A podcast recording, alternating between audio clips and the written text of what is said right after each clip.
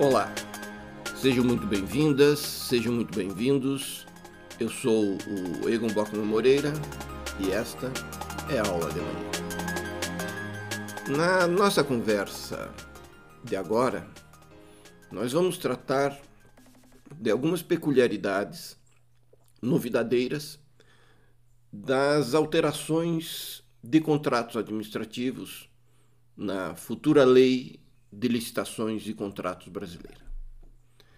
Antes de nós avançarmos, especialmente no assunto da nossa aula, eu gostaria de conversar com vocês a respeito de duas, duas premissas que eu venho insistindo é, a partir da interpretação da futura nova lei de licitações de contratos.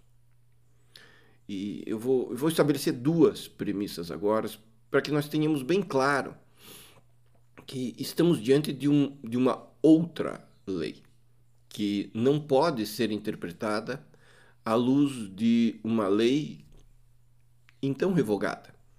Seria o mesmo que nós pretendermos é, interpretar o Código de Processo Civil atual à luz do Código de Processo Civil de 1973, ou mesmo daquele de 1939. É, não, não, há, não há motivo algum para que aquilo que antes foi interpretado e produzido à luz de um específico corpo legislativo seja reproduzido agora diante de um outro corpo, de um outro sistema legislativo. Afinal, um corpo de normas jurídicas ele é, ele é um mecanismo vasto, ele é um mecanismo bastante complicado. E nenhum artigo, nenhum dispositivo, nenhum inciso, nenhum parágrafo, nenhuma alínea pode ser compreendida sem a noção do sistema, sem a noção do todo sem a noção completa. E por outro lado, também fato é que esta lei, como todas as outras, salvo exceções, mas todas as outras, ela é um retrato da experiência pretérita. Ou melhor, é um espelho da experiência pretérita. É, ela demonstra que o aplicador, o gestor, o fiscal, o controlador, aprenderam com a aplicação da lei anterior e pretendem construir soluções que, em tese, resolvam os problemas enfrentados na lei anterior. Isso é muito natural. E o exemplo que eu, que eu costumo dar para isso é só nós examinarmos o, o capítulo referente aos direitos fundamentais na atual Constituição, que é especialmente marcado pelo artigo 5 com seus inúmeros incisos, ou seja, uma Constituição forte em direitos fundamentais, comparando-a com a emenda constitucional 1 de 69, ou mesmo a, a Constituição de 67, que eram em que os direitos fundamentais ficavam lá no final da Constituição, no artigo 153. Né? Eu, eu costumo brincar que é, é emenda constitucional 1 de 69, fundos, lá no finalzinho. Hoje, a, a dimensão geográfica demonstra a importância. E, e eu acho que essas premissas merecem ser levadas em conta, em firme conta, quando nós estudarmos né, esse retrato do que se pretende com as novas licitações e contratos administrativos brasileiros. Se nós virmos o, o artigo 123 da futura lei de licitações, ele reproduz, com algumas alterações, é bem verdade, o artigo 65 da 8666. Ah, estabelece como se dão as alterações, sejam as unilaterais, sejam as bilaterais ou consensuais. As unilaterais são, enquanto unilaterais, taxativamente arroladas no 123.1, inciso 1, alíneas A e B. Isso não impede que elas sejam feitas consensualmente, vejam bem. O que o artigo 123, inciso 1, alíneas A e B da futura nova lei, quando diz que os contratos podem ser alterados unilateralmente pela administração, quando houver modificação do projeto ou quando for necessária a modificação em relação de acréscimo ou diminuição, está estabelecendo uma competência para a administração pública. Competência essa, números clausos, que não pode ser exercida em outros fatos, unilateralmente. Todavia, é perfeitamente possível que essas alterações do A e B sejam feitas, do inciso 1 A e B, sejam feitas por acordo entre as partes. Não há um impedimento aqui. O impedimento é exclusivamente alterações unilaterais. E se nós virmos bem o artigo 123, ele retrata uma das principais características dos contratos administrativos, que é justamente o poder de mando da administração contratante, que detém competência para ordenar que a execução do contrato seja alterada mesmo depois de firmado o contrato. Isto é, a administração pública, ela não só define as cláusulas essenciais do pacto, deem uma olhada no artigo 91 da futura nova lei, mas ela também pode modificar a implementação de algumas delas. E essas alterações unilaterais ou consensuais do 123 geraram algumas discussões na, na, na sua redação da 8666, no artigo 65. Especialmente quanto às alterações qualitativas e quantitativas. Porque o 65, parágrafo 1, estabelecia um limite de 25% para obras, serviços e compras e 50% para acréscimos. Todavia, a, a doutrina e os tribunais firmaram a compreensão de que esse limite aplicar-se-ia unicamente às alterações quantitativas, aquela do 65, inciso 1, a linha B, que se reproduz no 123, inciso 1, a linha B da futura nova lei. As qualitativas, isto é, aquelas quando houver modificação do projeto ou das especificações para melhor adequação técnica a seus objetivos, essas não se limitariam, não se limitariam às fronteiras de 25 e 50%. Ah, então, aqui haveria a possibilidade de, mediante uma justificação adequada, mediante a demonstração da necessidade, da proporcionalidade, da adequação, de haver uma alteração qualitativa que ultrapassasse esses percentuais do valor inicial do contrato. Todavia, fato é que a, o artigo 124 da futura lei traz, e nós vamos ver isso a seguida, em seguida, algumas alterações significativas quanto a essa compreensão. Nós vamos precisar conversar bastante a respeito do artigo 124.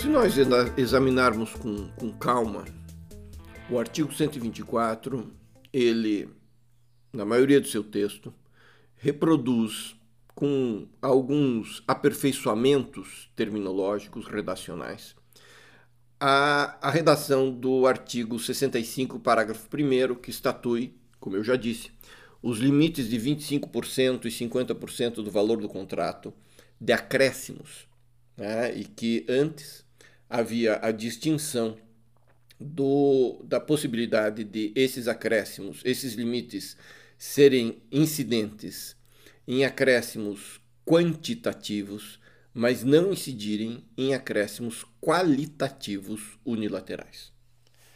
Todavia, a abertura do 124 demonstra que nós estamos diante de uma compreensão bastante diferente da existente ao tempo da 8666. O artigo 20, 124 ele traz uma inovação sutil, mas significativa, em relação à 8666. Na legislação revogada, a redação do artigo 65, parágrafo 1, era muito parecida. Exceção feita a um limite expresso hora em vigor. Isso porque o 124 ele abre com a seguinte redação: nas alterações unilaterais a que se refere o inciso 1 do caput do 123, o contratado será obrigado a aceitar, e aí vem os percentuais. Essa redação, prestem bem atenção, ela amplia a condicionante percentual às alterações qualitativas. Ampliação essa que não existia na antiga lei, frise-se. Não me parece haver dúvida que estamos diante de uma nova norma que demanda interpretação independente daquela da lei já cancelada, e o que repercute na aplicabilidade do dispositivo do artigo 124 que circunscreve a competência das alterações unilaterais. O primeiro limite a ser fixado é qual o tipo de alteração em que incidem os percentuais de 25% e 50%, preceituados no futuro artigo 124 da lei. É, a, a futura lei geral é inequívoca a esse respeito. Apenas as alterações unilaterais taxativamente positivadas nas alíneas A e B do inciso 1 do futuro artigo 123. Em suma, nas modificações unilaterais qualitativas e também nas quantitativas. Caiu por terra, portanto, a teorização que vedava a incidência dos percentuais legislativos para as alterações unilaterais qualitativas. Existe expressa vedação legal a elas e, isso é muito importante, o contratado não é obrigado a aceitá-las para além dos 25% ou 50%, a depender do contrato.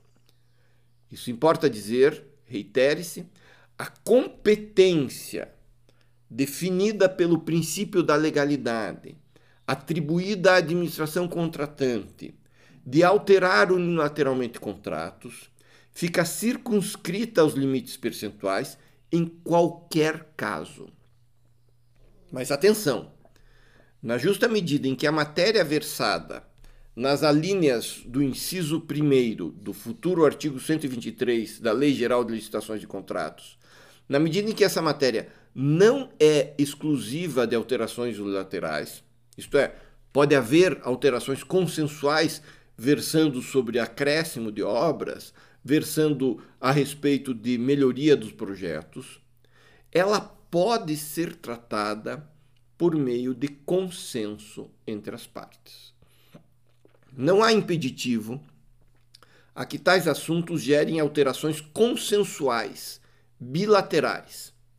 É válido, portanto, será válido que ambas as partes anuam quanto à modificação do projeto ou das especificações para melhor adequação técnica aos seus objetivos, e eu estou aqui falando de alterações qualitativas, ou a necessária modificação do valor contratual em decorrência de acréscimo ou diminuição quantitativa nos limites permitidos por esta lei. Caso as partes o façam consensualmente, impedirão a incidência do inciso 1 do artigo 123 e, por decorrência, os percentuais positivados no artigo 124 para alterações consensuais persistem sendo apenas para alterações quantitativas. E constatação que gera, portanto, os limites efetivos da norma do futuro artigo 124 que são distintas, reitere-se, daquelas do artigo 65, parágrafo 1. Quais são esses limites? Primeira, todas as alterações unilaterais submetem-se aos percentuais positivados em lei. Segundo, o contratado não é, não é obrigado a aceitar alterações superiores nas mesmas condições contratuais. Essa é a expressão da lei. Terceira, as partes podem implementar alterações bilaterais superiores aos percentuais, inclusive com outras condições contratuais, porém estão impedidas nas alterações quantitativas. Isso vai demandar, vejam bem, atenção reforçada do fiscal do contrato e dos órgãos de controle, especialmente quanto à efetiva necessidade do aditivo, sua proporcionalidade e a justificativa da sua economicidade. A, a futura lei ela não autorizará a expansão irrestrita de contratos pós-licitação. As razões para tal preocupações se identificam com a razão de ser da própria lei, a definição de competências administrativas, os limites estabelecidos por tais definições. E os percentuais estatuídos na lei servem de parâmetro, servem de referencial. Todavia, e, e ainda mais, os contratos, os acréscimos, demandam termo aditivo contratual. Exceção feita a medidas urgentes e de justificada necessidade, o contratado não estará obrigado a executar a alteração unilateral antes de formalizado o termo aditivo. A Lei Geral, o artigo 131, estatui que o termo aditivo é condição para a execução da alteração e que deverá contemplar, está previsto no artigo 129, o imediato restabelecimento do equilíbrio econômico financeiro. E mais, a esse termo aditivo deverá ser dada publicidade no Portal Nacional de Contratações Públicas e vejam a dicção do artigo 93 da futura lei como condição indispensável para sua eficácia. Salvo, salvo exceções, como uma justificada necessidade imediata uma situação de urgência ou de emergência, apenas a partir da sua divulgação pública do aditivo, formalização do aditivo, aditivo que preveja o equilíbrio econômico-financeiro e divulgação pública é que a alteração unilateral poderá ser implementada na prática por meio dos atos exigíveis do contratado. Ah, mas, de qualquer forma, no que respeita aos demais dados, não, de, não existe a possibilidade de discutir a ordem de alteração, mas apenas as suas premissas e consequências. Como nós podemos ver, o corpo legislativo decorrente da futura nova lei traz uma série de desafios muito ricos. E o tema da alteração unilateral, como sempre, é um tema, é um dos mais importantes se não o mais importante em termos de contratos administrativos. Muito obrigado pela atenção. Até a próxima aula de amanhã e fiquem bem.